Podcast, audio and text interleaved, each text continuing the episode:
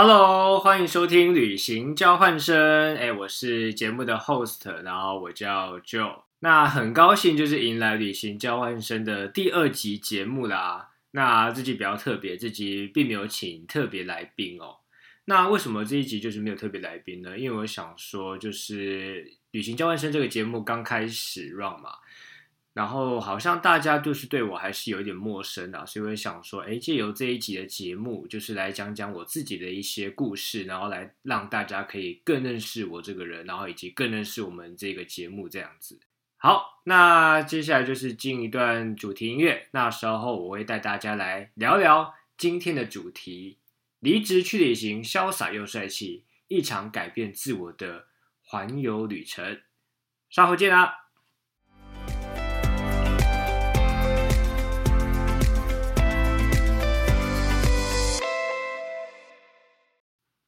好，那我们就回到今天的节目哦。那今天的节目就是会讲一些我之前发生的一些故事啦。因为我曾经在差不多五年前吧，就是二零一七年的时候，那时候，哎，就是有离职，然后去做环游旅程的一个冒险啦。也因为有那一趟旅程，然后开启我之后，就是哎，有到处去演讲啦，然后有写部落格文章啊，以及到现在就是录这个 podcast 的。把一些故事做分享给你们听，所以说那一趟旅程，它算是我人生的一个转捩点啊。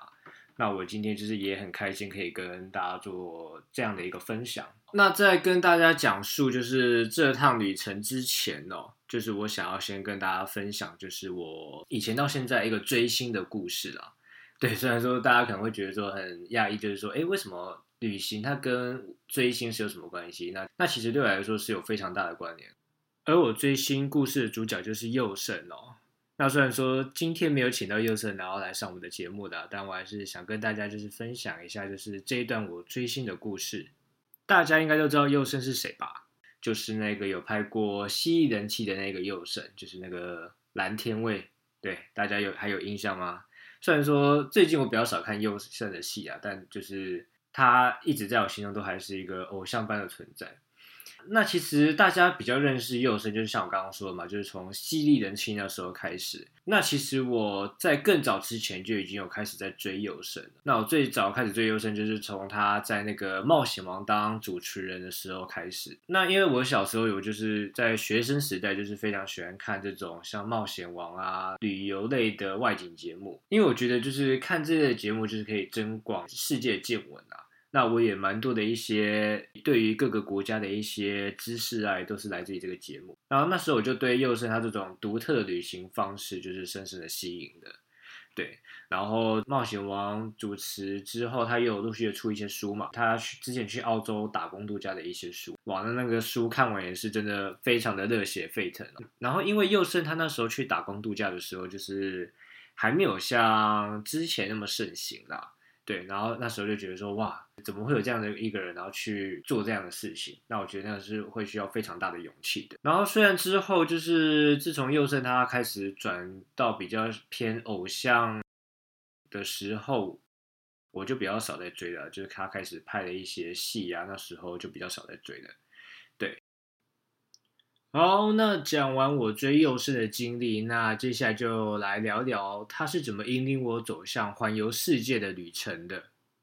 在几年前吧，然后佑胜他就是有在网络上就是做一个甄选的活动。我那时候二零一七年嘛，然后我还记得那时候就是我大学的学妹，她就是传一个赖的链接给我，然后那个链接就是佑胜他那时候正在筹备一个旅行的计划。就是他想要从网络上去找一些旅行的伙伴，然后跟佑胜一起去南美洲进行二十天的旅程。对，然后哇，那时候听到这个消息就觉得很兴奋啦，居然可以跟自己喜欢的偶像，而且是从小到大喜欢的偶像，然后一起去旅行。那我觉得那个画面真的是太美了，我真的不敢看，也不敢想，知道吧？就觉得说哇，天底下怎么有那么好的事情？然后那时候也一直在想说，哇，到底是真的还是假的？会不会是诈骗？你知道吗？好，那最后他那个活动应该是真的啦，因为你要参加这个活动的话，你不是说只要报名然后打个勾就好了，他会需要你填写一连串的那个问题，就有点像你再去做一个面试，你知道吗？然后他会问你说，然后面试官会问你一大堆有关于旅行的问题。我记得我那时候差不多花了二十分钟左右的时间来填写这个报名表啊。那当然，报名表送出之后，就是等后续的结果啦。那其实之后，我其实蛮在意，就是说，哎，我有没有被选选中成为他们其中的一员啊？对，因为就觉得说，哇，这个真的是一辈子的梦想哎，然后又是可以去到南美洲，就是马丘比丘跟那个玻利维亚的那个乌尤尼，那个两个地方真的是非常漂亮，也是我这辈子最想去的地方。然后之后。佑胜他就也疯狂的在他的不管是 Facebook 啊，然后跟他那个报名的官网都有陆陆续续的贴一些影片啊，以及文章，就是他们从他们选人的那个环节开始，然后后来我才知道说，哎，其原来有那么多人，有差不多快两，哎，有超过两千个人，他是有报名这场活动的。然后佑胜他们只会选录取的，就只有四五个可以跟佑胜一起去。南美洲旅行，然后那时候就是每天都很紧张啊，就是一直去浏览，就是他们的网站看有没有什么最新的消息这样。然后真的等到那个结果公布的那一天，那其实也是非常紧张。那结果啊，居然没有入选，对，就就是在这两千多个人之中落选的那一个。那那时候其实，呃，也觉得说，好吧，可能是自己的能力还不够，还是怎么样子。然后就也觉得说，好吧，那算了。可是这一个算了呢，它却在我的心中就是有种下了一个种子啦。因为从那之后呢，我就开始会去关，就是更积极的去关注，就是佑胜跟他们这些旅伴他们他们的一些互动。对，因为他们每天他们去旅行的这这这段期间，他们都会 po 那个 Facebook 嘛，就说哇那里有多漂亮啊，有然后又遇到一些什么样新奇的故事啊，然后那时候我就觉得说哇。我真的是好羡慕那些可以跟佑生一起去旅行的人，因为我觉得那个都会是他们人生最宝贵的一个故事。就这样，我追着他们的旅程二十天，跟着他们一起玩乐。呃，就算只是隔着荧幕看粉丝团的照片，我也能够感受到旅行带给他们的热情。好，那接下来就是佑生，他就是跟着那些去南美洲旅行的人回来了嘛。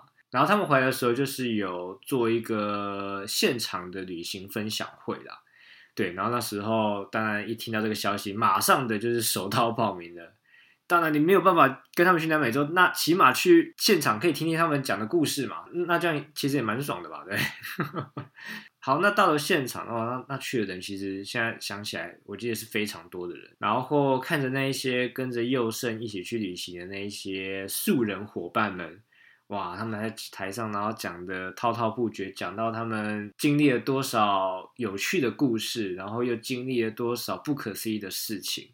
然后那时候坐在台下的我，我都会觉得说，哇，我真的好羡慕哦，因为因为你看着那些人在台上就是容光焕发，就是充满自信的那种感觉，然后你再看看自己，然后又想着自己从小到大的经历，你会觉得说，我好像从小到大都还没有。属于我自己比较 proud 的一个故事体验，对，因为我从小到大就是很平凡的这样过，就是从国小啊、国中，然后高中、大学，然后这样一路念研究所，然后当兵毕业，就好像一直走在就是社会所期待的一个正常的道路上。那我也不是说以前就是功课成绩特别优异啊，也不是说哎在什么非常大的公司或企业上班，就真的就是跟一般人一样，就是走一般正常的路。我觉得说啊，我既然都没有属于自己一个故事，在台上那一群人，他们的渲染力又让我觉得说，好，那我是时候应该要去想，我要怎么样跟他们一样。对，然后那时候就是想说，因为我是要用，就是我我自己也是非常喜欢旅行嘛。然后在那一场分享会的结尾的时候，第二次机会又来了。然后就是佑生他那时候就是发给我们一个人一个信封，然后要我们在节目最后的时候打开。然后那时候看到就是第二弹的集旅团，呃，就是一样，佑生又从网络上有做第二次的甄选，对，然后他们那时候去的地方就是埃及。对哇，然后看到那个信封袋，然后又又又又觉得说哇，自己机会又来了，这次不管怎么样，我一定要报名上这样子。好，那那然后就回去就是很开心，就是打开那个页面，然后就是进行了报名。那因为有了第一次就是南美基旅的报名经验之后呢，那其实这次埃及基旅的报名就是也蛮如鱼得水的啦。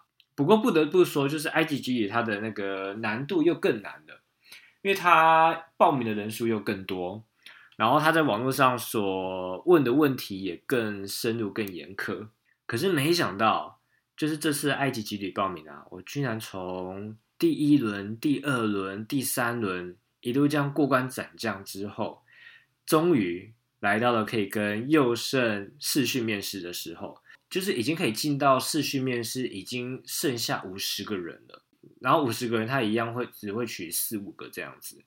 然后那时候就想说，哇，我居然就是离可以跟佑生一起去玩的、一起去旅行的那个，就只剩下最后一步了。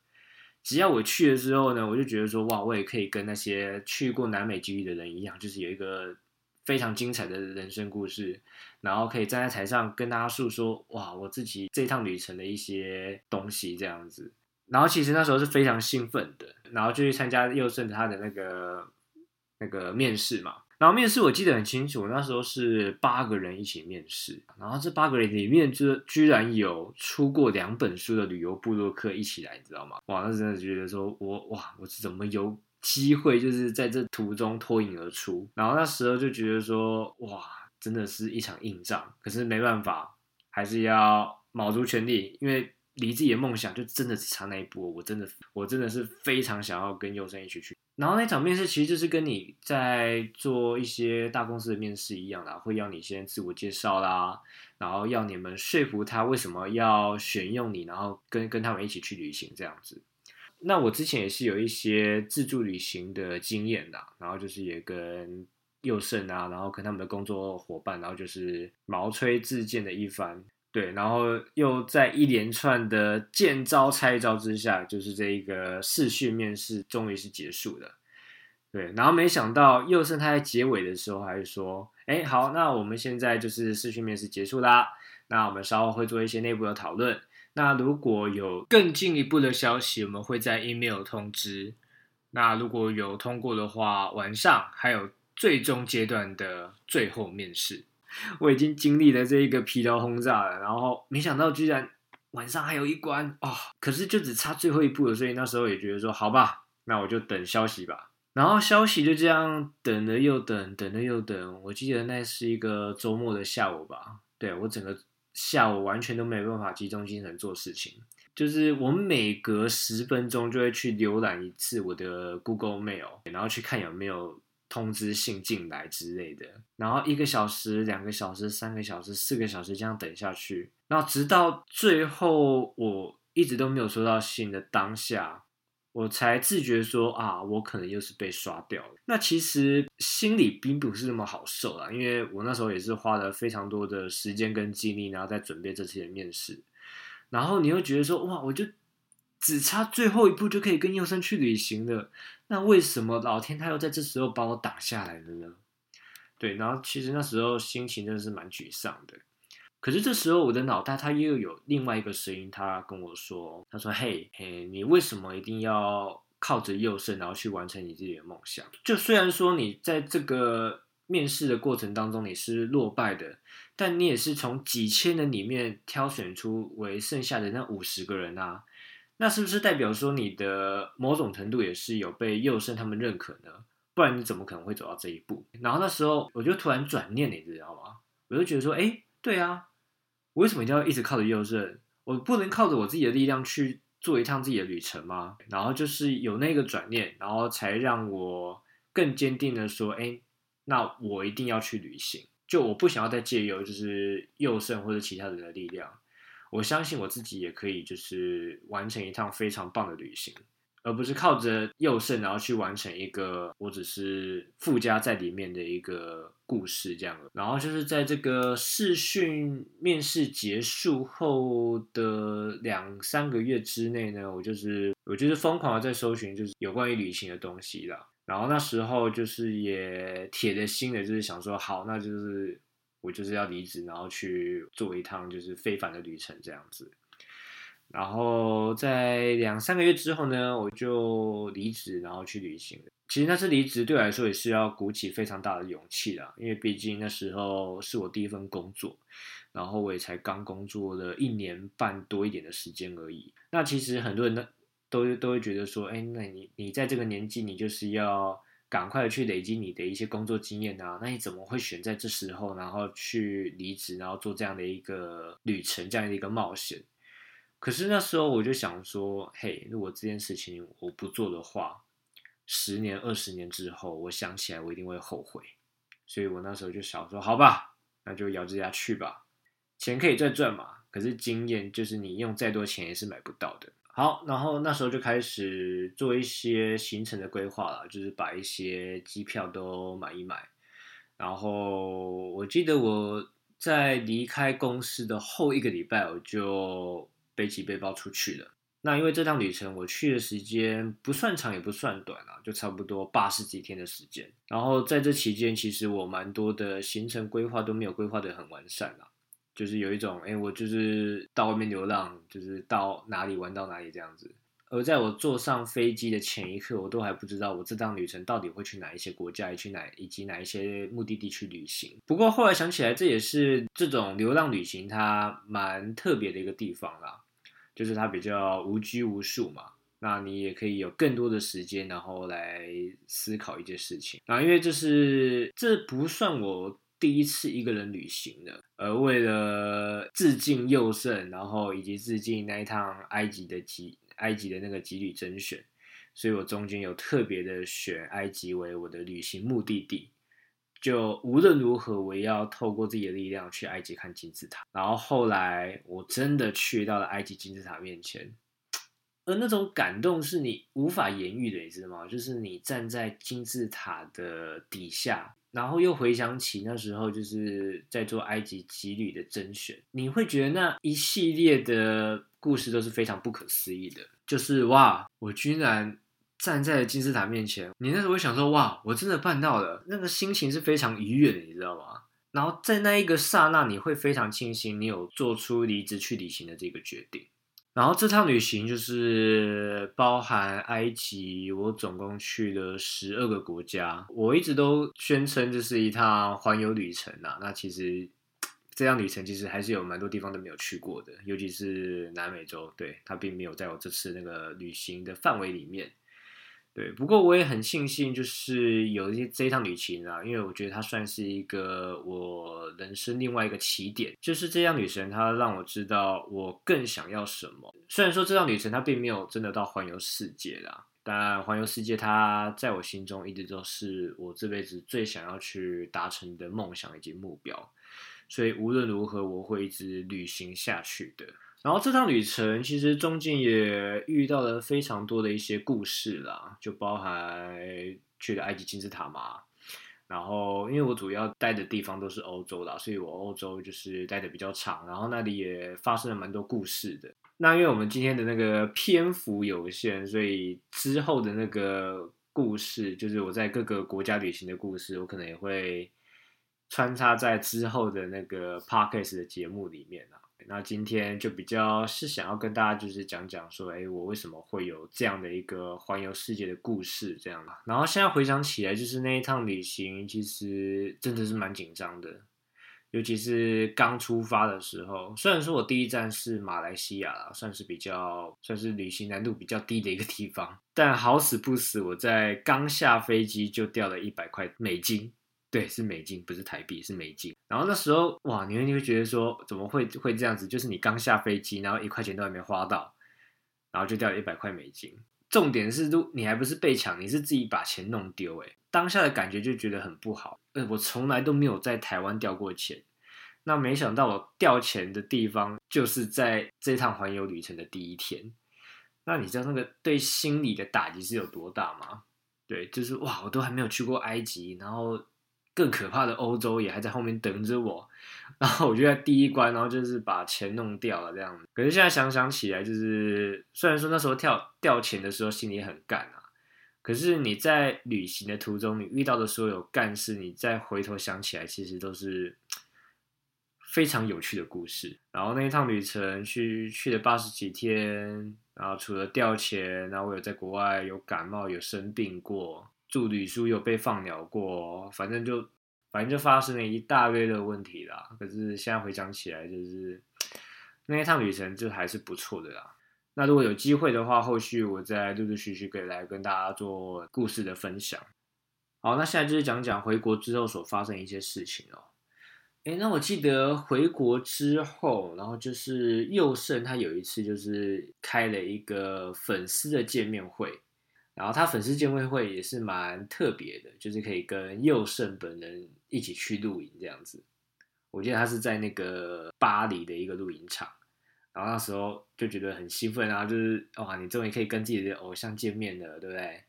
然后可以跟他近距离的一些接触，然后那时候就也是手到报名。然后那时候去现场就是也蛮多的粉丝啦，蛮蛮多粉丝都一起过去同乡盛举，然后就是跟各个粉丝一起烤肉啊，然后一起搭帐篷睡觉啊。然后最特别的是有一个环节，就是在星空下聊天。就是那时候，我们就是一大群的粉丝，然后跟幼师，我们就是坐在那个，我们我们就是坐在露营区的草地上，然后仰望着星空，然后聊着各自的一些故事。然后那时候我其实也没有什么特别想要说的，可是这时候有一个粉丝，他就是叫龙哥，对我现在还记得很清楚，他就是 Q 了我一下，他就是直接跟佑生说：“哎，那个我觉得博汉，对我本名叫博汉。”哎，我觉得那个博汉的经历蛮特殊的，那我觉得他可以来做一个分享。然后我就在没有套招的情况下就被龙哥 Q 出来了。然后佑生的时候他就说：“哦，好啊，那就他就把麦克风就就递给我这样。”然后那一刻我真的觉得是自己的梦想成真了，因为我不止跟佑生说：“哎，我是怎么从小时候追你，然后一直到现在。”然后之前也参加，就是你提出的那那个两个几旅旅行嘛。然后虽然说最后都被刷掉，没有入选，可是我还是靠着我自己的努力，然后去完成一趟属于自己的旅程。然后那时候其实我自己听完我跟佑胜这个对话，其实我是内心是非常感动的。然后那时候也让我觉得说，哎，其实你只要有心的话，其实什么事都是可以做到的耶。就包含就是追星这件事情。就是你看，在一年之前，我跟佑胜的关系就还是隔着一个电视机荧幕嘛。然后借由这次的那个吉旅分享，嘿，我去到了现场，然后去看了他们南美吉旅的一些分享。然后到后来埃及吉旅就是被选到最后的五十个人，然后跟佑胜有第一次的近距离接触，就是那个视讯面试。那我去做了环游旅程这趟冒险。然后一直到现在，我居然可以坐在佑胜的正对面，然后去跟他分享这一连串的故事。那我觉得这其实是非常难能可贵的啦。那我也非常感谢龙哥，就是那时候有 cue 我出来，然后让我有这个机会可以跟佑胜就是讲讲我的故事。对对对，所以我在这边也是非常感谢龙哥。如果你有在收听我的 podcast 的话，在这里给你一个 respect。哎，然后接下来就是讲到就是这趟旅程它带给我的一些改变啦。对，就是我回国之后，哎，我终于有了自己的故事了，这是我最想要的一个东西啊。就是在出发前，我就是我就是说，哎，其实我这辈子好像都没什么故事，然后我现在就是变成有故事的人。然后自从我回来之后呢，我也有陆陆续续的开一些旅游分享会啦，然后也有去做一些演讲啦。对我之前就是有在网络上就是写我自己的那个部落格文章，就是把这八十三天环游旅程的故事，把它就是用文字记录下来。那如果各位有兴趣的话，我也是会在那个 podcast 的连接上面，就是贴上我自己部落格的文章的连接。那如果各位有兴趣的话，都可以在里面看，就是我所有这趟旅程所经历的一些故事。然后接着就是有了这次那个 podcast 的节目嘛。对，因为我蛮多的朋友，我有我有跟他们聊过，就是说，哎，我有去做一个环游旅程的这个故事啊。然后我朋友他们就是建议我说，哎，那其实我是可以用声音，然后来记录这些故事，然后分享给你们大家听的。所以我也就是因为这样子，所以才会创这个 podcast 的节目的。那我也希望说，哎，在未来我也会有一些更多的一些旅游经历啊，然后可以跟各位做分享。好，总而言之，这也就是我这一集的节目啦，就是跟大家聊聊，就是我自己追星的故事这样子。好，那我们旅行交换生第二集的内容就差不多在这边结束啦。哎，那再次感谢 Joe，哎，就是我本人自己 Q 自己来分享这次的精彩故事。那也欢迎喜欢我们节目的朋友，也不要忘记订阅旅行交换生的频道。那如果有特别想要了解的旅行故事，也欢迎到 Facebook 及 IG 粉专留言给我们哦。旅行交换生，我们下一集再见啦，拜拜。